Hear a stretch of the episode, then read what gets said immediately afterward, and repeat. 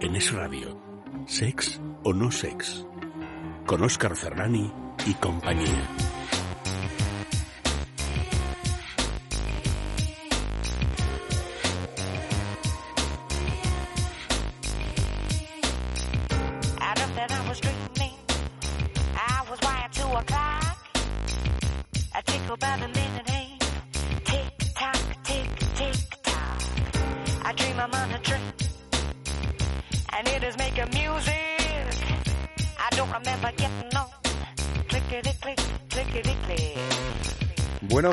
Hoy en este Sex o no Sex, pensado para tus oídos y tu conciencia sexual, celebraremos el Día Internacional contra la Homofobia y la Transfobia, aclarando en nuestra sexopedia sonora conceptos esenciales para comprender y respetar formas diversas de amar, de desear y de sentirse en el mundo, o tal vez para conocerse mejor.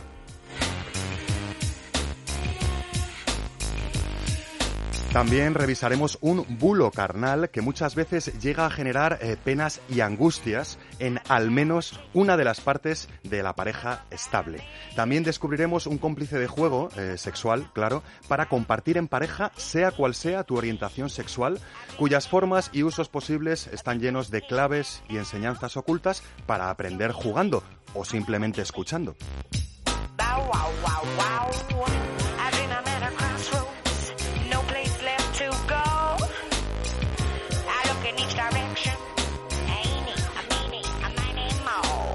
Y por si todo esto fuera poco, también descubriremos cómo piensa en su sexo un poeta a través de unos párrafos húmedos capaces de hacernos vibrar. También descubriremos que los humanos no son los únicos mamíferos que emplean el sexo como recurso social en las animaladas sexuales de hoy y nos iremos a Sevilla para descubrir diferentes locales liberales para todos los gustos y tendencias sexuales, además de aprender sus protocolos y formas de interaccionar en este tipo de locales.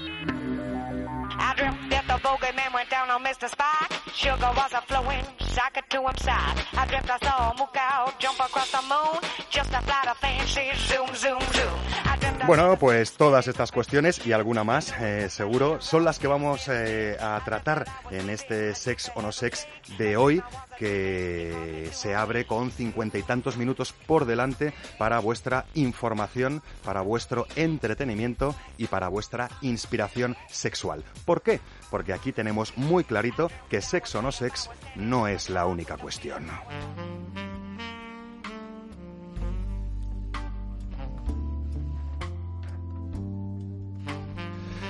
Ay, esperaos que coja aire, porque es que he arrancado así como tan deprisita, tan deprisita, que ahora con esta música pues entran ganas de aflojarse el cuello de la camisa, que no lo voy a hacer más, porque se va a ver todo el sudor que chorrea por mi piel con, estas temperaturas tan acaloradas. Y eh, sobre todo para ponerme en situación y dar la bienvenida a esos seres humanos sin cuya presencia gargantil pues este programa no tendría ninguna razón de ser. Empezando, por ejemplo, eh, por orden, sin ir más lejos, eh, de, aparición en esta noche de información, entretenimiento e inspiración sexual sonora. Me refiero a Leire Méndez, nuestra sexóloga de cabecera, que es eh, también codirectora y corresponsable de la completísima web divulgativa www.lasexopedia.com y que hoy eh, nos viene a hablar de cosas interesantes al hilo de, ese, de ese, Día Internacional contra la eh, homofobia y la transfobia. Que algunos diréis, ¿y esos días para qué sirven? Pues para mucho, entre otras cosas para que hablemos de, de estos temas en los medios de comunicación. Buenísimas noches sexuales, Leire Méndez. Buenas noches, Oscar. También es el día de la contra la bifobia. Ah. Homofobia, transfobia y bifobia. Bueno, ahora vemos ¿Qué significa todo eso? Sí, que la verdad es que hemos salido a la calle a preguntar si andabais puestos de vocabulario y, nos hemos sorprendido, no me atrevo a decir gratamente ni mucho menos, con que las ideas eh, en este maravilloso universo de la homosexualidad, la transexualidad, la bisexualidad, la cisexualidad, etcétera, etcétera, etcétera, está completamente mezclado, entremezclado y poco clarificado. Así que encantado de tenerte hoy, esta noche, Leire, para que nos ayudes a aclarar un poquito las ideas, porque ya sabemos que cuanto más se sabe, pues más se respeta y más se comprende. Y después de la sexopedia entraremos en esos bulos carnales que tanto van a agitar nuestra mente directamente salidos de la garganta de Mar Márquez, eh, filóloga, sexóloga, bailarina y responsable de esa web de literatura erótica llamada Milló Salvaje ya estáis tardando en visitar si queréis humedecer vuestra conciencia en esos tiempos libres a través de párrafos escritos, en este caso, por Mar Márquez. Buenas noches, Mar. Buenas noches, Oscar. Qué bonito lo dices todo. Ya ves. Gracias. Eh, sobre todo cuando me gustan las páginas que, promocionamos. Qué bonito lo escribes todo, Mar. Muchas gracias. Y qué jugoso lo escribes todo también, porque no te pones a escribir tú de política ni, te pones a escribir de, de mm, ingeniería como mezclemos el amor con política, vamos mal, vamos a salir muy mal. Sin que eso quite que también se puede hacer política hablando de amor o practicando el amor, o sobre todo también se puede hacer política hablando de sexo. Ahora que nadie nos escucha, muchas ganas de los bulos carnales de hoy, ¿eh, Mar? Que lo sepas.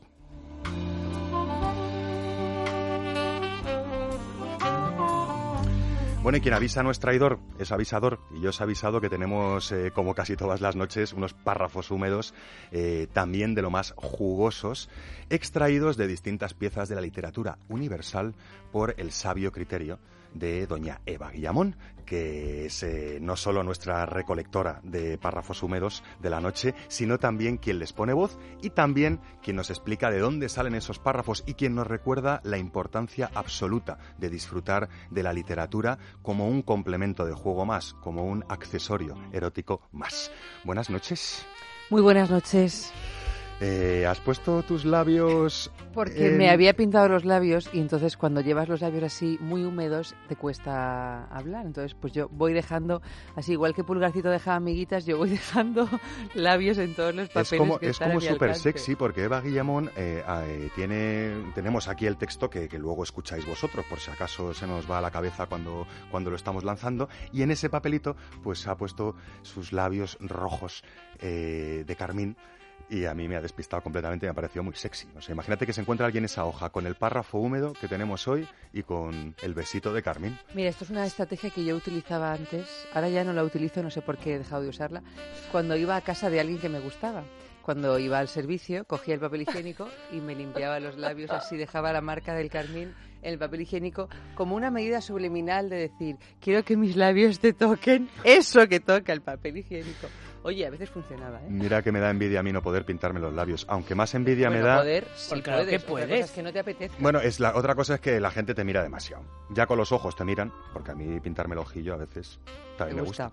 Bueno, no es que me guste, es que cuando te pintas el ojillo todo el mundo te dice, qué guapo estás, qué guapo estás. A la pirata. Y tú dices, bueno, pues no, no tanto, no tanto. Yo me la pongo más finita, pero, pero sí bueno, que... tú, tú piensas en David Bowie, que fue un desbrozó todo tipo de cosas. No sé qué está diciendo. es que desde, la cabina nuestros compañeros de realización son tan simpáticos que cuando decimos cosas de estas, escuchas en tu oreja, no te flipes. son comentarios, comentarios. simplemente así una cosa cortita de lo que estabais diciendo antes. Sobre todo en un programa como el de hoy dedicado a todos los, todas las posibilidades sexuales del mundo, el sexo, el amor no lo sé, pero el sexo indudablemente es política. Sí. Sí, lo que pasa es que, bueno, como aquí parece ser que en teoría nos caracterizamos por no hablar de política, pues eh, parece que no, hacemos política. De que es una de las herramientas de la política. Si la política entendiera que, que, que, forma parte de un montón de estructuras de esta sociedad, pues a lo mejor no nos daba tanta grima. de hecho, lo entienden, ¿eh? Y en algunos países no veas si lo entienden, ya lo veremos. Eh, muchos gobiernos han estado empeñados en controlar eh, nuestra identidad sexual, nuestras tendencias sexuales, nuestra vida sexual, y siguen intentándolo. Lo veremos en la sexopedia al cierre con la de países que todavía siguen matando o metiendo en la cárcel a gente porque sus gustos e, e, identidades no son las que esos gobiernos entienden que deberían ser, ¿no? Imagínate si se puede hacer política con el sexo o si no. En fin, eh, Chema Rodríguez Calderón no va a venir a hablarnos de política, pero también va a hacer política en esta noche de Sexo No Sex, eh, comentándonos qué se cuece por Sevilla eh, con los locales liberales y otras muchas informaciones de interés por si acaso no estáis en Sevilla, pero os interesa este maravilloso y proceloso mundo de los clubs liberales. Buenas noches, queridísimo dramaturgo, actor, eh, payaso mm, eh, provisional y vividor eh, de toda suerte y condición de tendencias y sensibilidades, Chema Rodríguez Calderón. Buenas noches, Oscar. ¿Has venido de Sevilla contento? Pues he venido muy contento y, y vengo con, con muchas cositas que contar, ¿eh? Me consta. Lo que, Ole, ole, lo, que, ole. lo que me ha dicho un pajarito es que no había tanta fiesta y tanto desenfreno sexual como tú creías entre las no, casetas no, y entre... no, es una fiesta más bien del tipo elegantona con su punto folclórico, pero no, eso no, se se desbarratando. Yo creía que iba a haber más gente por el suelo para recoger. Yo es que creo que, que sí que hay, pero que no les ves. Que se, ah, bueno, que se puede esconden. ser, sí, también, Va también, también. Pero bueno, muchas ganas ¿eh? de que nos cuentes qué se cuece por Sevilla sobre todo de que nos recuerdes otra vez protocolos e ideas eh, para disfrutar de este tipo de locales y no llevarnos sorpresas. En fin, amiguitos, amiguitas y amiguites, si nos ponemos así, esto es el sex o no sex que se os viene encima, así que no tenéis más que relajaros y disfrutar si nos estáis escuchando a las 12 y poco de la noche por la señal FM de Radio o relajaros a la hora que sea, en el momento que sea, con la ropa que sea y haciendo lo que sea, siempre y cuando tengáis conexión a Internet o os hayáis bajado previamente el podcast nuestro programa. Esto es Sexo No Sex y ya sabéis que Sexo No Sex no es la única cuestión, así que aquí van todas las cuestiones que hemos preparado esta noche para vuestros oídos sexuales. Sigue siendo más fácil y más serio decir tengo sed que afirmar quiero follar, pero son gritos igualmente vitales e igualmente necesarios. Brigitte Basayo, escritora, filósofa y activista española. Bueno, como yo tengo sed, voy a beber un poquito de agua. eh, ¿No mientras- querrás decirnos con esto que quieres follar? No, yo he dicho, yo simplemente he dicho que tengo sed. Luego ya eh, veremos si digo lo siguiente, que es igual de vital y necesario. También es verdad, aunque esté mucho peor visto. Tú pide por esa boca, Cookie. Eh, Ahora no, que estamos haciendo el programa, Chema, espérate que acabemos y luego ya vemos cómo nos lo montamos. Dicho esto, ¿qué está pasando en el día de hoy si nos escucháis por FM? eh? Si nos escucháis por, podca- por podcast, eh, tampoco importa el desfase, que seguro que la información que tenemos preparada para vosotros hoy va a ser de lo más ilustrativa. ¿Qué ocurre Pues sí. hoy, eh, día 17, Los 17 de, mayo, ayer. Eh, Bueno, hoy ayer, que estamos sí. ahí en el filo. ¿eh? Eh, pues es que mira, el, el 17 de mayo de 1990, la Organización Mundial de la Salud elimina la homosexualidad del listado de enfermedades mentales. Y esto pues es algo que había que celebrar desde entonces. Sí, claro. Ya, ya, más vale tarde que nunca, ¿no? No vale tarde que nunca. Pues sí. Es Entonces- ayer, como quien dice. Sí, esto, ¿no? eh, realmente en ayer, ¿no? 1990 ya ves. Eh, eh, ¿Qué pasa? Entonces este día lo que busca también es denunciar pues la discriminación que sufren todavía a día de hoy eh, pues todas las personas que son homosexuales o bisexuales o transexuales y, e intentar mejorar los derechos que tienen por todo por todo el mundo. Lo que me gusta a mí decir, ¿no? Saber para entender, entender para respetar y, y ya si nos ponemos a amar con libertad para sobrevivir, que es de lo que se trata, ¿no? Eh, quiero pensar que, que la gente con sentimientos homófobos o trans... mm, trans mm, Transfobos. transfobos, Transfo- sería así, eh, no están informados, no conocen la realidad, ¿no? Y ese es el objetivo de hoy. Antes de que Leire eh, nos cuente un poquito mejor y todas las gargantas que están con muchas ganas de, de completar esta información tan necesaria, hemos salido a la calle simplemente para preguntar si podían resumirnos la diferencia entre homosexualidad y transexualidad. Pensábamos que estaba claro. No ha sido así. Sentir y vicio, amor y vicio. Creo que sí, pero son conceptos que ellos entienden. Sí, yo sí sé diferenciarlos. Que eh, no lo sé exactamente más, de- desarrollar más, ¿no? Pero la transes- transexualidad va a un, a un punto de vista y la homosexualidad va hacia otro punto de vista. Bueno, homosexualidad es que ellos sienten el- la, la atracción por el mismo sexo, ¿no? Y la transexualidad se, se cambian de sexo. Mira, yo creo que la transex- transexualidad ha sido una evolución de la homosexualidad y, es un poco el reflejo de los tiempos que corren en el que la gente tenga esa libertad de poder reflejar tanto homosexualidad como transexualidad. Hay una evolución y no es mejor ni peor, es evolución. Y me encanta. Bueno, homosexualidad es una orientación sexual y transexualidad es un- una identidad de género, es cómo te sientes, cuál es tu sexo, no, no qué te gusta. De hecho, tengo una amiga que es transexual y que le gustan las mujeres, no tiene nada que ver. O sea, era, un hombre, bueno, era un hombre, se, se pasó a mujer y ahora es, y es lesbiana, o sea, la orientación y el trans está ahí mezclado. Bueno, en fin, muchísimas gracias de eh, por, por atendernos con la grabadora, pero, pero bueno, creo que es muy necesario que prestéis atención la mayoría de, de las gargantas eh, callejeras que habéis respondido a esta pregunta, ¿no? Homosexualidad y transexualidad. No vamos a comentar los cortes calles, solo vamos a decir que salvo la última, eh, pues andaban todos bastante perdiditos y perdiditas. Hacemos un poquito de, de- de recordatorio eh, sobre las diferencias, por lo menos la fundamental y que nunca puede confundirse entre homosexualidad y transexualidad.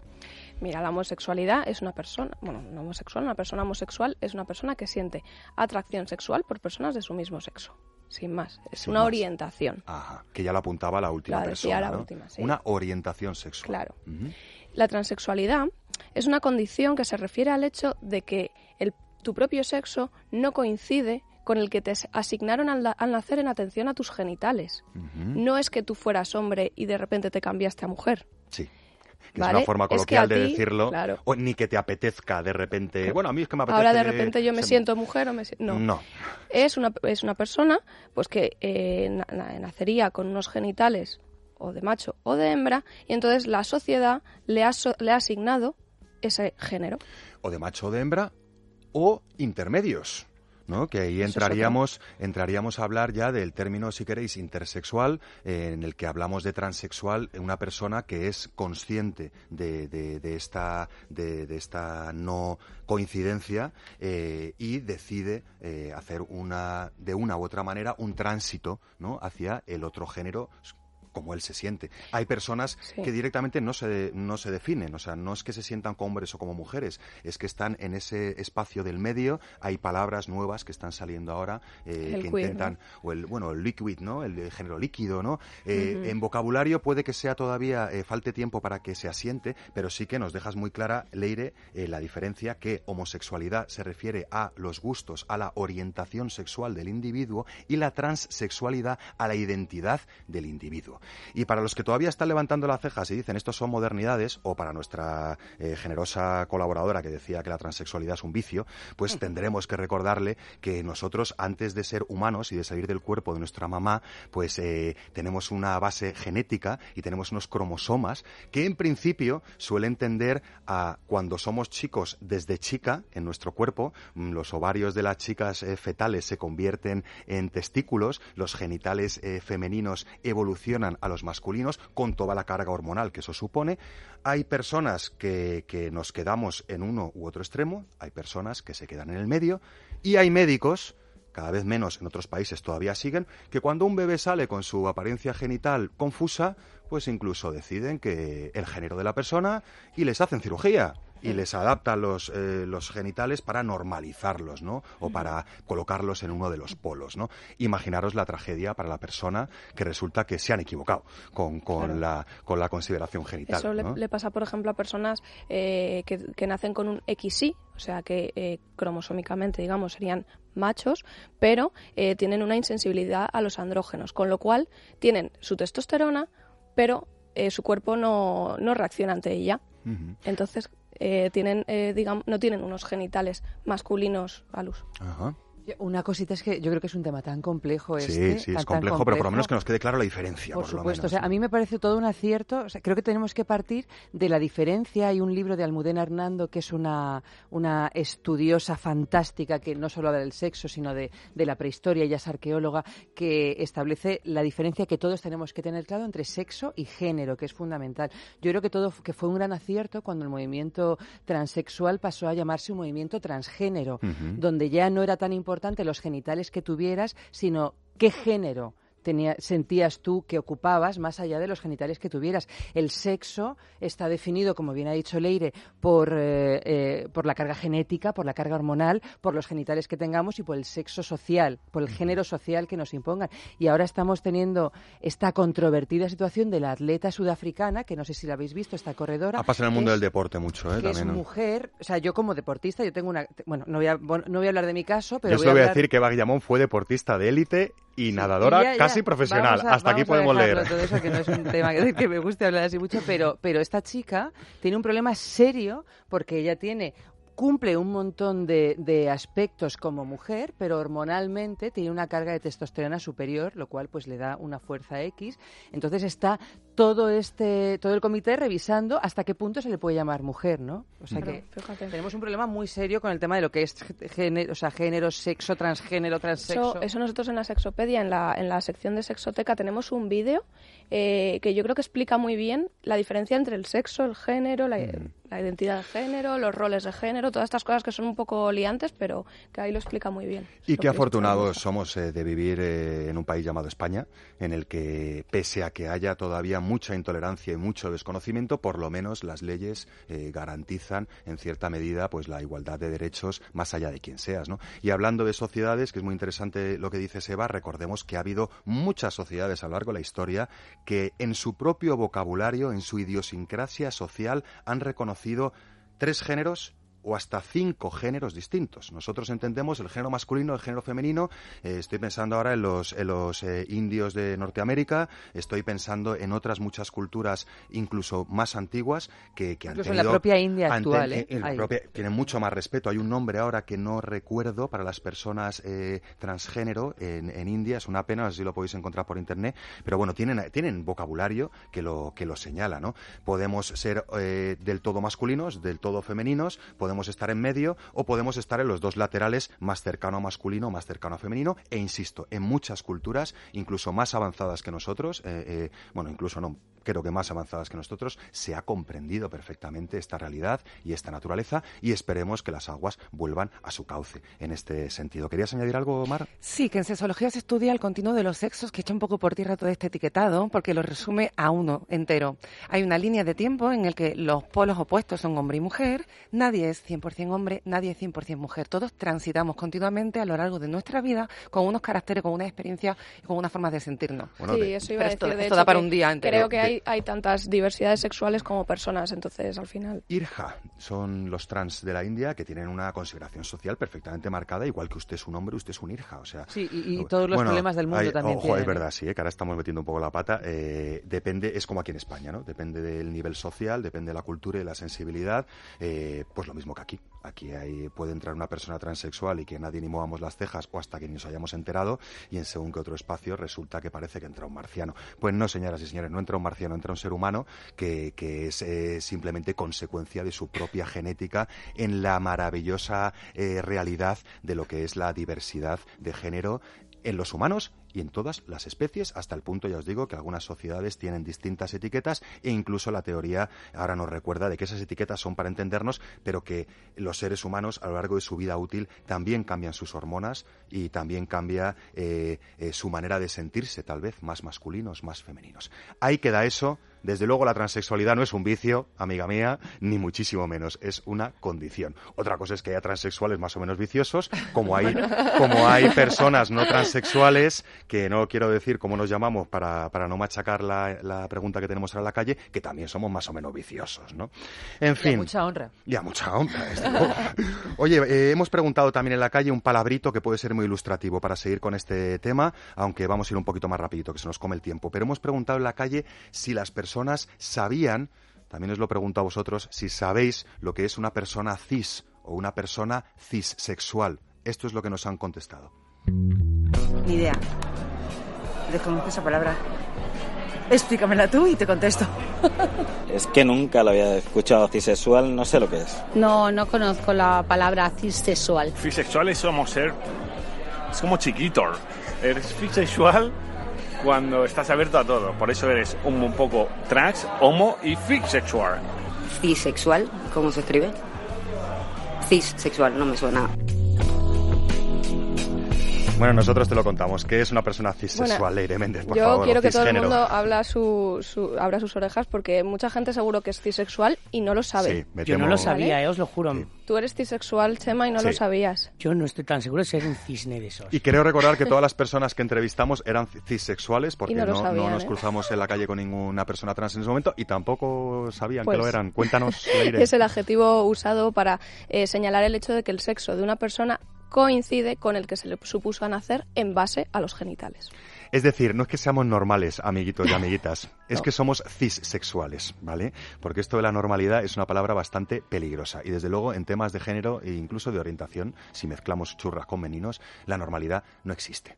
No, de hecho, de hecho se llama eso cisexismo, que es, eh, pues eso, la- las creencias que consideran que la identidad eh, sexual de personas transexuales no es lícita o no es auténtica, o por lo menos lo es menos que la de las personas cisexuales. O los que admiten la aberración de que la normalidad eh, ¿no? O que, o que lo otro es anormal. Pues bueno, depende de cómo utilices las palabras, ¿no? Si es lo habitual, puede tener un pase, pero desde luego el sentimiento peyorativo o la connotación peyorativa sobra, porque es natural, es fruto de la naturaleza. Es tan natural la cissexualidad como la transsexualidad, aunque la transsexualidad sea menos habitual y más compleja, con un abanico más amplio, ¿no? Me lo llevo al sexabulario, que yo tiro para el mío. Venga, va, tira rápido. Mira, trans significa pasar de un lado a otro, como transporte. Y cis significa aquello que está en este lado, o sea, coincidencia entre identidad y asignación de género.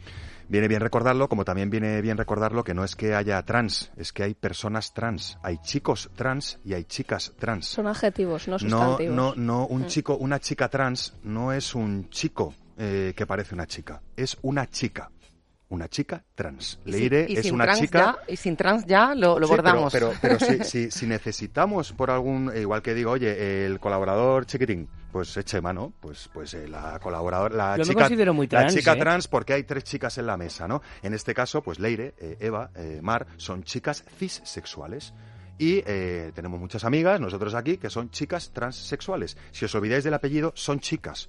No es rarito, no es una persona, no es un tío que parece una No, chica, claro. es una chica. ¿Vale? Eh, dicho esto, vamos a hacer la, la última pregunta del millón, porque también hemos preguntado a la misma gente que nos ha contestado a estas preguntas de manera más o menos acertada, qué opinaba de aquellos países que persiguen, eh, criminalizan tanto la homosexualidad como la transexualidad con penas de cárcel, en el peor de los casos, y en muchos otros con palizas, persecuciones eh, y bueno, eh, una situación en la que, en la que muchos optan o por salir corriendo por suicidarse, ¿no? Cosa que pasaba en este país hasta hace pocos años y que sigue pasando todavía pese a estar donde estamos. Esto es lo que nos han contestado. ¿Qué opináis de esos países que tienen leyes anti-LGTBI? Y esto es lo que nos habéis contestado en la calle.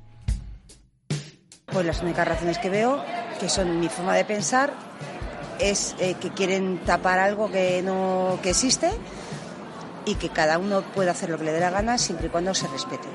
Yo creo que es una, es una mente que, que no está todavía desarrollada porque, fíjate, tampoco en Tailandia, por ejemplo, se ve de otra manera. Y sin embargo, eh, no se castiga ninguna sexualidad y si podemos investigar en, los países americanos ahora se ha descubierto que había cinco clases de... O sea, que hay muchísimo en la sexualidad, hay mucho que investigar y mucho que descubrir. Yo creo que es la religión lo que, lo que prima más ahí, ¿no? Porque es en los países árabes donde más se da este tipo de persecuciones. Sin embargo, cuando llevas más la balanza hacia las- los países donde hay más mm, libertad religiosa, es donde más se, per- se permite. Pues esto históricamente es como lo de siempre. En Roma lo eran y hoy lo son. E Irán y esta gente, los primeros ministros son homosexuales y les gusta la farándula y no lo quieren decir la verdad. Les gusta que les den por donde les dan. Yo creo que normalmente el- eh, cuando la otra persona es la diferente, tú te sientes más seguro. Entonces, cuanto más raros sean los demás, más, más, más normal eres tú y más seguro estás. Yo creo que en general es la base de todo eso. Ay, ¿cómo está, cómo está el patio? Bueno, por lo menos hemos encontrado que, que casi todos entendían que era, que era un ejercicio de intolerancia, ¿no? Las razones ya son un poco más discutibles, ¿no? Tal vez. Bueno, ser homosexual eh, es delito en 71 de los 194 países que existen y en hasta en 8 países se castiga con pena de muerte. O sea, 71 países, ¿eh? Es que esto no solo no lo entienden, Qué sino que lo persiguen y lo castigan. Es delito. No digamos sus sociedades, como estarán, Sí. ¿eh? Que esto, En esto ni hemos entrado porque en estas cifras no entran países en los que no está eh, perseguido legalmente o jurídicamente, pero socialmente están casi Están- igual de mal. están o sea que la cifra sí. subiría, ¿no? En India, por ejemplo, que ha sido el último país en despenalizar la homosexualidad, que, fue en septiembre del año pasado, bueno, pues mira, eh, va- vamos bajando ¿no? el, el listado, pero, pero todavía quedan muchos. Claro, lo que pasa es que cuando se toma una ley, hasta que la ley va calando en el pueblo, ¿no? Claro. pasa un tiempo, ¿no? Claro, Entonces, claro. por suerte hemos dado un paso, pero claro, hasta que el pueblo entienda Mm. que a ese homosexual no hay que apedrearlo, como a Mm. veces todavía sigue Ni meterlo en la cárcel, ni violarlo eh, por la calle por el mero hecho de aparentar ser homosexual, que estos son realidades que ocurren. ¿eh? Bueno, con la legislación a veces pasa al revés, es decir, hay conciencias grupales sociales en países que avanzan antes que la legislación y la legislación lo que hace es representar lo que el país piensa, ¿no? Que también pasa a veces. O viceversa, como en España, que tenemos unas leyes, eh, incluso en algunos casos pioneras y muy garantistas de las libertades eh, de, de- de, eh, ¿cómo se llama?, de orientación sexual, identidad sexual, y sin embargo seguimos teniendo grupúsculos o seguimos teniendo todos los meses no sé cuántas denuncias por delito de ocio o no sé cuántos Sí. personajes que se ven con libertad de machacar a una persona que no es como ella, ¿no? Y que además no entienden cómo es. Pero bueno, eh, sí que queríamos acabar con, con, Sí, un poco positivo, un poco en positivo, ¿no? Que creo que es positivo hecho- también, aunque nos hayamos puesto serios, que, que la gente pues, pues conozca estas, estas diferencias y luego que se deje invadir por las emociones de respeto que supone el respetar lo que ya conoces y no consideras una manía, una excentricidad. Que aunque lo fuera, no sé si sería para machacarles, pero desde luego no lo es. Es, es una necesidad identitaria. Sí que es verdad que hay países que están en el lado contrario, ¿no? Sí, entre ellos España. Menos que, jolín, mal. que pues, siempre estamos en las listas malas, pues también en las buenas, ¿no? Eh, es de los países, España, es de, de los países más avanzados del mundo en cuanto a reconocimiento y protección de los derechos de las personas homosexuales. Y entre ellos están Malta, Noruega, Reino Unido, Bélgica, Francia, Dinamarca, Finlandia y Portugal. Bien. Y los, que, y los que quedan, y los que, y los que quedan, ¿eh? Y muchos que están, para- y muchos que están tomando ejemplo, ¿no? En- en este Como sentido. para algo que podríamos mejorar en España, por ejemplo, son que en este país no están prohibidas las terapias de conversión, que son pues aquellas terapias en las que eh, puede, intentan cambiar. Es que, Un pretendido, un pretendido Me ha terapeuta, hecho, ¿no? sí, sí, es que me ha hecho cortocircuito el cerebro. Eh, que intentan cambiar la orientación sexual de una persona. Eso no está prohibido, pero evidentemente. Es mm, peligroso, Yo ¿no? como profesional, mm, vamos. Bueno, estas pseudoterapias está científicamente demostrado que lo que más generan y lo que mejor consiguen es frustración, ansiedad, Y traumas eh, enormes. traumas enormes, distancia con la familia, etc, etc. Yo tengo la nariz muy grande, señores, y no me la puedo cambiar. Y si me la cambio me tengo que operar y además me dejo cicatrices y tengo un riesgo. Y aún así, eh, mi conciencia psicológica seguirá siendo de ser un narizón. Así que hay cosas que no se pueden cambiar porque somos como somos. En fin, muchísimas gracias, eh, Leire Méndez. Eh, espero que os haya servido a las personas que andabais pensando que si la transexualidad era una evolución de la sexualidad o aquellos que pensabais que era un vicio. En fin, son realidades como las de la vida misma, tan reales como que yo tengo el pelo rizado y Chema lo tiene un poco más alisado. Y realidades como la que nos cuenta esta canción, que a los que seáis más jovencitos a lo mejor os suena menos, a los que lo somos menos, aunque no demasiado, eh, nos suena más. Es Mecano y canta la historia de dos mujeres que a veces no saben si decirle al mundo que se aman o si decirle al mundo que simplemente son amigas. Qué y en esas bonita. vicisitudes andan viviendo ellas. Nada tienen de especial. Dos mujeres que se dan la mano. El matiz viene después. Cuando lo hacen por debajo del mantel, luego a solas, sin nada que perder. Tras las manos va el resto de la piel. Un amor por ocultar. Aunque en cueros no hay donde esconderlo, lo disfrazan de amistad. Cuando sale a pasear por la ciudad, una opina que aquello no está bien. La otra opina que qué se le va a hacer. Y lo que opinen los demás está de más. Quien detiene palomas al vuelo, volando atrás del suelo, mujer contra mujer. No estoy yo por la labor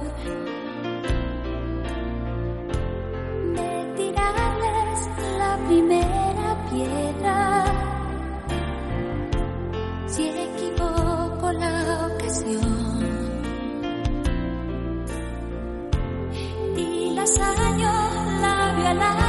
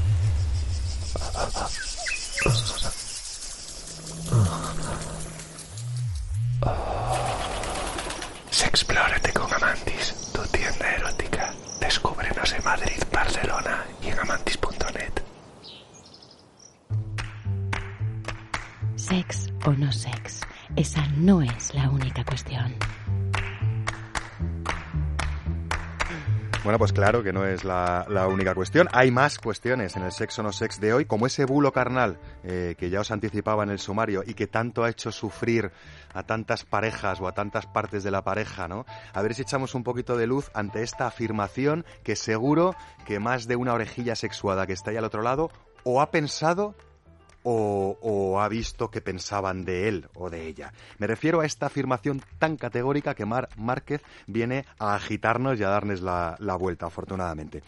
Si siente atracción sexual por otra persona, no me quiere y no le gusto. Bueno, vamos a ver si esto es tal como suena o no. Mar, ¿tú qué opinas? Si, si, si mi pareja sexual noto que hay, que tiene una tensioncilla a veces sexual con alguien que, oye, le mola un poquillo, tal, eh, ¿quiere decir necesariamente que yo ya no le gusto o no le gusto tanto? O directamente que es que no le quiero? ¿Es una relación directa? Lo primero decir que como experiencia vital esto es muy doloroso para la persona que lo siente. Entonces, es un bulo, es una creencia, vamos a intentar desmontarlo, pero sobre todo respeto a las personas que lo están sintiendo ahora mismo o que lo han sentido alguna vez. Ajá. Partiendo, Bueno, vamos a hacer es darles luz simplemente para ver si pueden idea. entender esto de otra, de otra manera. que Vamos a dar una idea a ver si ilumina un poquito. Esto viene un poco de que en nuestra sociedad la diferencia entre deseo, pasión y ternura no, no está, no se conoce. Le damos muchísimo peso al enamoramiento, que formaría parte de la pasión. Entonces, esa sensación de deseo, de atracción, que está muy relacionada con, con ese punto de fuerza eh, de- del enamoramiento puro y duro. Enamoramiento, que no amor. nos hace recordar cuando nosotros fuimos deseados por esa persona con esa intensidad y nos hace pensar que esa pasión que vemos en los ojos de nuestro amor hacia otra persona hace que nosotros nos desvinculemos. Pero no tiene nada que ver el vínculo, que tiene que ver con la ternura, y que tiene que ver también con el deseo. O sea, la ternura está regada de deseo, pero es un deseo diferente que ha evolucionado en la convivencia, en los proyectos de futuro, en el conocimiento del uno al otro. Y luego, lo De- que tiene que ver con de, la de pasión. nuevo nos vemos separando un poco eh, entre lo que es eh, deseo puro y duro, en frío, y lo que es amor o lo que es enamoramiento, Vínculo, ¿no? o lo que es un vínculo, son cosas distintas. Deseo, y- ¿no? eh, o sea, pasión y enamoramiento irían juntos y el deseo regado de tiempo sería, se convertiría en la ternura del vínculo. Em, ¿Qué pasa aquí? Que nosotros no podemos desestimar la atracción, así como si, ay, si es que no me gusta, no me quieres, se ha acabado todo. No, no, no. La atracción pertenece al ser sexuado, al ser humano. Es imposible. Que una persona se sienta atraída por otra significa que esa persona está viva y que esa persona tiene vivo su relación con el eros. Por lo cuanto, por lo, por lo tanto, nos deseará a nosotros también. Y que además eh, que esa persona no es tuya, ¿no? O sea, no, no es tu persona, que esto es algo a veces que nos cuesta también, no quiero meterme en vicisitudes eh, capitalistas o poscapitalistas, No, pero eso- esta, esta educación que tenemos un poco de entender incluso nuestros objetos de afecto como objetos eh, de propiedad o por lo menos exclusivos, ¿no? No tiene por qué ser así. no tiene ahí por qué ser no así. tiene por qué ser pero así. eso depende también de cómo la pareja se sienta entre ella. Ellos pueden tener una relación de posesión el uno con el otro, que la tienen ellos y están de acuerdo. Consensuada, consensuada, hablada, con su comunicación más inconsciente a lo mejor y se basa más en unos permisos, unas prohibiciones, unos límites que casi no se han hablado o que están más acorde a la norma de lo que han oído, lo que han visto a su alrededor. Y hay parejas que son un poquito más conscientes, con una comunicación más verbalizada, que tienen esos acuerdos y esos permisos gestionados de otra manera. Y ahí es donde se convierte en la pareja eh, clásica o la pareja que tiene su relación con el acompañamiento de la vida del otro, en el que sí que tiene lugar el deseo como individuo y no en pareja. Oye, poniéndonos prácticos, que a lo mejor hay gente que le cuesta menos entenderlo, entenderlo así. Eh, brevemente, imagínate que yo soy tu amiguito y que vengo súper preocupado con esta situación. Eh, te he dicho, Mar, yo con mi pareja sexual últimamente, vamos incluso a desglosarlo los dos problemas. Podría decirte, o estoy viendo que mi pareja sexual, oye, tiene una tensión sexual con esta persona, yo creo que le mola, le hace gracia, está coqueteando, ¿qué pasa? Eh, tía, este tío, esta tía a mí no me quiere, este tío yo no le gusto. Y te lo digo porque lo siento y porque es que lo veo de relación directa, ¿no? ¿Qué me, qué me dirías? Yo ¿Qué te me- preguntaría, ¿tú sientes que tienes falta de atención de tu pareja hacia ti? ¿Es indiferente hacia ti? ¿Te desea? ¿Te respeta? ¿Te escucha? Eh, ¿Sois felices juntos cuando estáis juntos? Si la respuesta es que sí, es que está- no, no pasa nada. Tú también puedes desear a otra persona en otro momento. Hay que hacer un ejercicio de conciencia. ¿Cuándo te ha pasado a ti? A lo mejor no te ha pasado en la vida real, te ha pasado en la fantasía viendo una película. Ese es el otro problema que te diría, ¿no? Oye, yo creo que mi, ma- que mi mujer eh, es que se masturba pensando en mi vecino de arriba, ¿sabes? Que, o, o en un actor, que a lo mejor nos cuesta menos. Sería un poco parte de un problema medio parecido, El ¿no? mundo de los deseos es un mundo individual y nosotros decidimos si lo queremos compartir con el otro o no, libres de culpa o libres también de sincericidios. Ahí está el kit de la cuestión, ¿no? Eh, eh, cómo y de qué manera comunicamos, ¿no? Cómo gestionamos primero la emoción y luego cómo la ponemos en la vida real, más allá de nuestras inercias un poco aprendidas que tenemos, ¿no? Que es cuando aparece la relación directa, que puede ser, no os digamos que no. Lo que no puede ser es que siempre que detectemos que en una pareja sexual de largo plazo hay cierta tensión sexual o cierto gusto por terceros o atención a terceros, eso directamente eh, quiera decir que esa persona no me quiere, no me respeta o no me desea. O sea, eso es lo que un poco sería el resumen en esa flecha directa que a veces nos sale automática, cuestionarla, ponerla en contexto y ver en qué medida eh, es preocupante per se o es preocupante porque venimos con inercia cultural de que, de que es imposible que si a mí me quiere y si a mí me desea, pueda también eh, desear o hacerle gracia a otras personas. Si se, ¿no? ver- si se verbaliza y se habla y hay una buena comunicación en esa pareja, probablemente se convierta incluso en broma. Y decir, ¿qué pasa? ¿Que esa tiene las tetas más grandes que yo? Pues ya verá, no sé qué. Se convierte en broma. Yo lo he Sí, hecho. O en diálogo, en complicidad también, ¿Y ¿no? si te pone la mayor parte de la población? ¿Eso es algún tipo de problema? Quiero decir, ¿qué pasa si a una persona le pone todo el mundo? Sí, depende de cómo lo vivas y depende de los acuerdos que tú tengas con tu pareja. Si es que tienes pareja. Vale, vale. Lo que está claro es que eso no quiere decir que necesariamente no quieras, no respetes y no desees lo mejor para tu pareja. Vale, Ese es vale, un poco, podríamos decir, el resumen, ¿no, Mar? Un Vale, muchas gracias. Se lo diré a mi amigo. Ya lo decía el cigala en su canción, ¿eh? Oye, a ver qué opina tu amigo de- del cómplice de juego que tengo hoy preparado, porque es un cómplice de juego muy versátil y perfectamente útil para cualquier manera de entender el encuentro sexual.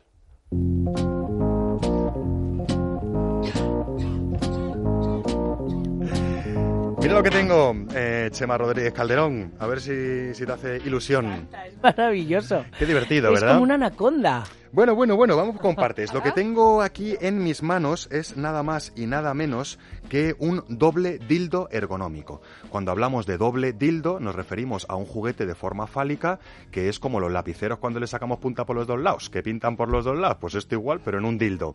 Eh, podemos introducirlo en un cuerpo, tanto por un lado como por otro. ¿Qué ocurre? Que los diseños habituales de este tipo de juguetes suelen ser como salchichas largas o como mucho ligeramente curvadas, ¿no? Pero llegan estos señores de Fan Factory, eh, alemanes, y dicen, oye, vamos a dar una vuelta de, de rosca a esta ergonomía para que sea más eficaz y más satisfactoria. Lo que hacen es crear un juguete en estupendísima y comodísima silicona higiénica con forma de W con forma de W, pero completamente flexible. Podríamos estirarla y casi dejarlo en recto, o podemos mover hacia arriba o hacia abajo los ejes de la W. ¿Para qué esta W? Para que podamos meter la manita por debajo de la W y si alejo la mano de mí, te lo meto, y si la acerco hacia mí, me lo meto. ¿Y por qué digo te lo meto, me lo meto? Porque da igual que sean dos chicas las implicadas, dos chicos los implicados, o un chico o una chica implicada cuyo chico tenga inquietudes anales y prostáticas, por muy hetero que sea. En cualquiera de los tres casos podría ser perfectamente compatible este cómplice de juego con esos jugueteos carnales. Con un añadido, uno de los extremos de la letra W, en vez de ser un plug, un dildo al uso, es un dildo como con eh, ensanche estrechamiento, ensanche estrechamiento, un poco plug tailandés, hace un poco como de onditas. Y es algo más finito que el dildo del otro extremo, que es más fino por la base, más gordote por la punta y que además en, en el principio de la curva de la W, en el principio de la bajada antes de empezar a subir, tiene un bultito para que en caso de penetración profunda en una vagina también se estimule el clítoris con esa pequeña protuberancia. Entonces podríamos pensar que tal vez uno de los extremos de este cómplice de juego llamado New Wave de Fan Factory estaría más bien diseñado para una vagina y otro más bien diseñado para un ano. Pero ya sabéis que los fabricantes proponen y los usuarios disponen. Por lo tanto, es perfectamente útil la parte más acanalada también en una vagina, por ejemplo. Aquí el kit de la cuestión es eh, un juguete eh, que es para compartir, seas quienes sean los implicados, y para centrarnos en esta ocasión en lo que es un estímulo, podríamos decir, coital o paracoital asistido por un juguete. Además de ser muy divertido y muy gustoso, plantea eh, retos de comunicación muy interesantes, porque estar espatarradito delante de tu mujer, o estar espatarradita delante de tu mujer, o estar eh, espatarradito delante de tu marido o de tu chico, eh, nos obliga a mirarnos a los ojos. Y nos obliga a que quien mueve el juguete sabe de dónde entra y de dónde sale. Y todo establece pues una pauta de comunicación sexual muy interesante y muy inspiradora que os animo a probar si es que acaso tenéis esa inquietud. Si no, no os preocupéis y simplemente quedaros con la enseñanza oculta de esa forma de W tan inteligente que además de facilitarnos su manipulación, nos recuerda que los juguetes tienen que tener una angulación adecuada cuando entran en nuestro cuerpo y de que en función de esa angulación tendremos unos u otros rangos de sensibilidad. Si nos entra por la vagina o si nos entra por el ano, en este caso. Dicho esto, no nos olvidemos de que es un juguete de silicona y como es un juguete de silicona lo tenemos que lubricar siempre con una base de agua soluble al agua, con lubricante a base de agua. Nunca lubriquéis vuestros juguetes de silicona con bases de silicona, porque vais a provocar un choque químico y los vais a estropiciar. Os dejo pensando y que lo toquéis gargantas, pero antes es mi obligación moral decir que este juguete y otros muchísimos más, casi 5.000 opciones, las vais a poder encontrar. Mar, te has dado un dildazo, te has dado un dildazo en la cabeza, me estás diciendo. De verdad, como hagas lo mismo con los penes, miedito me das, ¿eh? No sabía que era tan elástico. Sí, y, fle- y fle- y flexible y agradable al Sí, tacto. sí, sí. Oye, os decía que este cómplice de juego y otros muchos más los vais a encontrar en cualquiera de las tiendas físicas Amantis que tenéis distribuidas por estas queridísimas y modernísimas en asuntos de libertades eh, de género y, de identidad eh, llamado España, ¿no? Hay, hay cinco tiendas físicas, eh, hay tres tiendas Amantis en Madrid, hay una cuarta tienda entre Alcorcón y Leganés, que además tiene una zona outlet muy interesante, y hay una quinta tienda Amantis en Barcelona, en la ciudad condal. Si no sois de esas personas que os gusta andar curioseando comprando en tiendas físicas, pese a que sean las tiendas Amantis de lo más agradables y adecuadas para todas sensibilidades, con su política de puertas abiertas y su decoración súper agradable, pues también disponéis de una completísima tienda online tecleando www.amantis.com amantis.net y allí encontraréis un completísimo catálogo de las propuestas Amantis con fichas técnicas, vídeos explicativos, valoraciones de usuarios y usuarias más o menos contentos y todo lo necesario para que vuestras compras Amantis o vuestros curioseos Amantis sean lo más adecuado a vuestras inquietudes, a vuestros gustos y a vuestras sensibilidades. Bueno, y no sé si va a ser igualmente adecuado a los gustos. ¿Cómo os gusta el wave? eh? Mira, mira, mira a Guillamón cómo lo huele, porque sabe que los olores de los juguetes eróticos eh, eh, señalan su calidad. No huele a nada, ¿eh? Yo tengo una parafilia. ¿A qué huelen las cosas que no huelen? Yo tengo una parafilia con los juguetes de este color. Yo, de verdad. Sí. A Eva Guillamón le gusta el rosa Oscar chicle, le Ferrari gusta el rosa empezó- chicle, Empezó sí. a meterme esta parafilia y yo no sé cómo lo ha hecho, pero lo ha conseguido. Porque yo veo un juguete de este color y digo, ¡ay! Pero bueno. Sin embargo, nunca veréis a Eva Guillamón, o casi nunca, utilizando el rosa chicle. no en ropa, en complementos. color, ¿no? Pero en juguetes eso le veo un juguete rosa chicle y dice, para mí. Da igual, aunque, aunque no lo vaya a usar para la soy una estantería. princesa. Tú tienes más de de princesa de lo que tú te crees, como mucho princesa republicana, que también Yo a ver las ailas, pero, de pero, pero, pero sí. Lo que pasa es que no me deja sacar, o sea, la vida no me deja sacarlas a la luz fácilmente. A mí que me pasa lo mismo, también.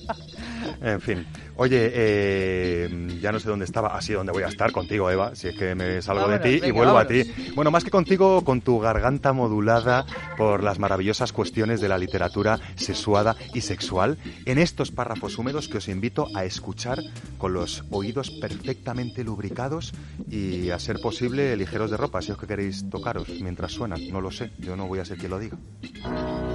Pienso en tu sexo. Simplificado el corazón, pienso en tu sexo. Ante el hijar maduro del día. Palpo el botón de dicha, está en sazón. Y muere un sentimiento antiguo, degenerado en seso. Pienso en tu sexo, surco más prolífico y armonioso que el vientre de la sombra, aunque la muerte concibe y pare, de Dios mismo. Conciencia, pienso sí en el bruto libre, que goza donde quiere, donde puede, escándalo de miel de los crepúsculos, estruendoso mundo. Estruendoso mundo que a veces parece que se hace mudo cuando uno anda tocándose o dejando que le toquen. Y estruendoso mundo que a veces se hace mudo cuando uno se pone a leer literatura erótica, en este caso. ¿Qué hemos leído, Eva? ¿De dónde has sacado esto, por el amor de Dios? Mira, esto es eh, César Vallejo, que es un poeta peruano que tuvo una vida, como muchos poetas, la verdad, de lo más perra, ¿no? Porque tuvo muchísimos problemas con el dinero y entonces, pues, por tener problemas con el dinero a veces es tener problemas con un montón de cosas más. Pero, por suerte, ya tiempo después se le empezó a reconocer que como uno de los grandes poetas de la literatura hispanohablante, ¿no? Y solo un apunte decir, a mí me, me enternece mucho la historia de amor que tuvo César Vallejo con, con la que fue su mujer durante creo que 10 o 15 años, porque ella acabó muriendo en el 1979 en París. Él vivía en París y ella vivía enfrente, era una costurera, y entonces pues los sudamericanos hacen mucha más gestualidad hablando que por lo menos los parisinos, que son más, más comedidos. Entonces ella, que vivía enfrente, miraba y pensaba y le decía a su madre, ay pobre, los- la pareja de enfrente, porque en ese momento César Vallejo tenía una, una pareja, la pareja de enfrente son sordomudos. y entonces los miraba con, con penita, ¿no? Y entonces un día, ya llegado el verano, que en París de vez en cuando hace un calor atroz, abrieron la ventana y empezaron a hablar con la misma gesti o sea, gesticulando al mismo nivel, pero con voz. Y entonces dijo, mamá, que no son sordomudos. Y ya le empezó a dar curiosidad ese vecino y un día César Vallejo la pilló mirándolo o sea, de una manera completamente desvergonzada y decidió invitarla a tomar un café y así, ta, ta, ta, ta, ta, ta, se, se fueron a vivir juntos y ella decía, yo cuando me fui, me fui a vivir con César no estaba enamorada de él, pero estaba esperando desde hacía mucho tiempo que el destino me dijera dónde encontrar el amor y Oh. supe que iba a ser ahí. Se enamoraron profundamente y ella ha sido una de las grandes defensoras y promulgadoras de la obra de César Vallejo a lo largo y ancho del mundo. O sea, ella se dio cuenta de que no era sordomudo, de que era poeta. Y además eh, latinoamericano, ¿no? Exactamente. Oye, qué historia más, más bonita, muy interesante las lecturas de este señor, de César Vallejo, Pienso en tu sexo, eh, que nos ha traído hoy a, a Sexo no Sex Eva Guillamón y que os invitamos a leer también, ¿no? Por a, este, a este autor, por porque tiene más carnalidades escritas Sí, también. tiene- o sea, la su obra es literatura poética, o sea, la ¿no? poesía tiene mucha carnalidad y la, litera- eh, la poesía, estoy con literatura, la poesía hispanoamericana mucha. Tiene ese realismo mágico que también se traslada al cuerpo. Ese fuego, fuegote que tenemos los latinos. hermoso, de verdad, hermoso y sensual. Hermosa y sensual es también tu voz y tu selección de párrafos húmedos, Eva. Guillamón. Yo no puedo decir lo contrario. No sé si va a ser tan hermoso lo que nos trae eh, Chema Rodríguez Calderón en su agenda pícara, pero desde luego va a ser igual o más fogoso. Vayan ustedes a saber.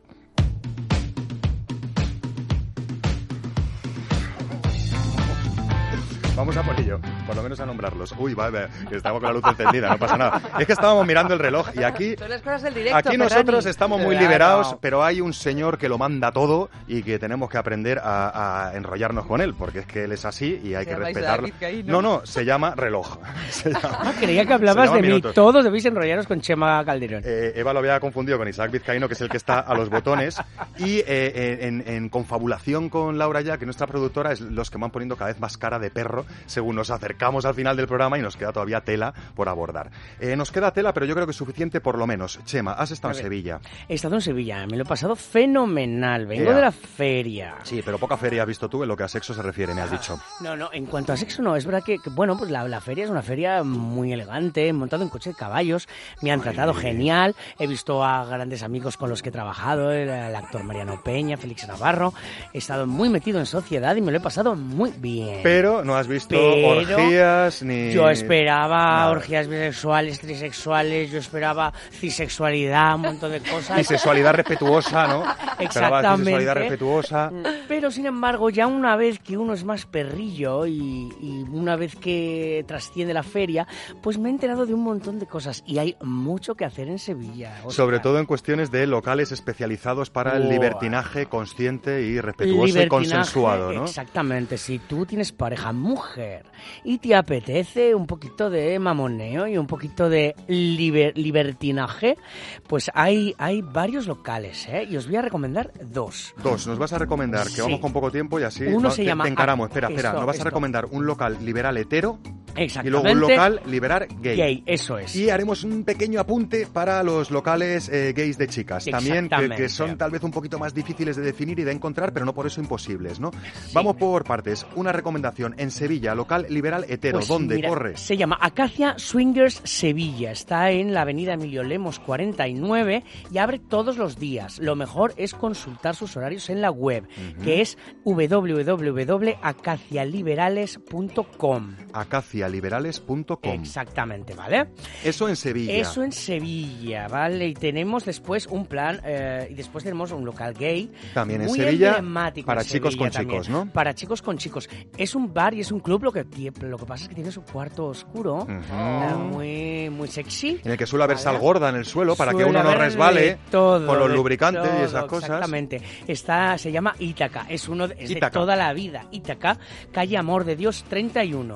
Pero después quería dar el apunte de Canta que el nombre de la sitio calle. para estar una de las mejores saunas gays españolas que se llama Termas Sauna Hispalis en la calle Céfiro 3. Más que casi una sauna gay, es un, es un spa con termas, baño turco de todo su circuito de agua. Y con lío Gaby, y, con, y y con- y con carne por aquí y por con allá. lío, carne y la verdad es que un rollazo tremendo, ¿eh? Acacia Swingers en Sevilla, local liberal hetero. Cuidadito y enteraros de cuáles son los protocolos y que no os dé miedo. Se puede ir a mirar simplemente, no hace falta ir a follar. Con en la perdón misma o sin web que hemos dado están los, los protocolos, ¿eh? Exacto, y, hay, y hay fiestas a veces especializadas, en fin, puede ser muy curioso. Ítaca Sevilla y Termas. Y Sauna. las termas sauna Hispalis, que es eh, genial. Oye, eh, también hay ese código, también hay eh, cierto protocolo que conviene respetar. Y también se puede ir a mirar, nadie Y os se- va a obligar. El no allí es no. Tanto en los ¿eh? sitios eh, heteros como en los sitios homosexuales puedes ir a, A mirar, solo a mirar. que nadie le va a incordiar. A mirar, bueno, ya que acá de una pajilla, así que... Para terminar, vamos a decir que nos ha costado muchísimo encontrar eh, locales etiquetados como locales gays femeninos o como locales lesbianos o como locales bolleros. No los hemos encontrado. Llevo buscando No locales de sexo lésbico mucho tiempo, he preguntado a todas mis amistades y no los encuentro. Yo he preguntado a Eva, que está bastante informada también en estos menesteres, porque es una mujer mujer de mundo, y le decía, oye Eva, eh, además tienes, tienes, eh, tienes eh, muchas conocidas lesbianas, y decía, ¿qué pasa? Que no hay bares con esta gente, ¿qué ocurre? Bueno, no es que no los haya, es que no se etiquetan como tales, sí que los hay, sí que tienen un protocolo, algunos de ellos, me comentabas, a lo mejor son solo específicos un día a la semana. Claro. ¿Qué, qué pautas podría haber? ¿Qué, qué- si yo tengo esa inquietud, soy una tía, me apetece ir a un bar de tías, ¿me puedes dar una pista por internet a lo mejor cómo podría encontrarlo? Bueno, yo creo que te tienes que, que mover en círculos de, de mujeres lesbianas que son las que más te van a ir dando un poco la pista de dónde está el laberinto para encontrarlos. Yo creo que rápidamente, ojalá pudiéramos hablar mucho más de esto, el, el sexo es política. Las mujeres están muy acostumbradas a la exclusión, por eso no se molestan tanto cuando hay un local que no les permite el acceso. Pero si os dais cuenta, incluso locales ya no solo de sexo, sino de, de flirteo, locales de ambiente, bares, donde los hombres no estén permitidos y las mujeres sí, son muchísimos menos porque los hombres no están acostumbrados a esa exclusión y sí de alguna manera empujan como los dientes de que quieren salir y al final acaban convirtiendo todo en locales mixtos, ¿no? Entonces también es un trabajo de resistencia por parte de las mujeres que quieran, bueno, prescindir de los hombres en algún momento de su vida, ¿no? O sea que hay que buscar mucho más cuidadosamente Aunque también son bares con un protocolo y unas maneras. Tal Exactamente vez se igual. va menos a saco, es como un poco más sutil a ratos, ¿no? O no. Pero bueno, o no, ¿no? En algunos no, gracias. Sí. A La ver los... sexualidad de las mujeres también puede ser muy bestia. Sí, sí, menos mal, menos mal. Menos mal. Oye, eh, menos mal que nos ha dado tiempo a todo y menos mal que tengo estas gargantas eh, colaboradoras tan maravillosas. Gracias Mar Márquez, gracias Leire Méndez, gracias Eva Guillamón, gracias Chema Rodríguez Calderón. Buenas noches. Y también muchísimas gracias a mis compis de cabina, en realización Isaac Vizcaíno, Laura Jack en locuciones y en producción y Mary San Juan en redacciones. Eh, todo sea por la divulgación sexual y todo sea porque aprendamos jugando. La semana que viene más y puede que mejor. Hasta entonces o hasta vuestros podcasts, buenas noches y buen sexo.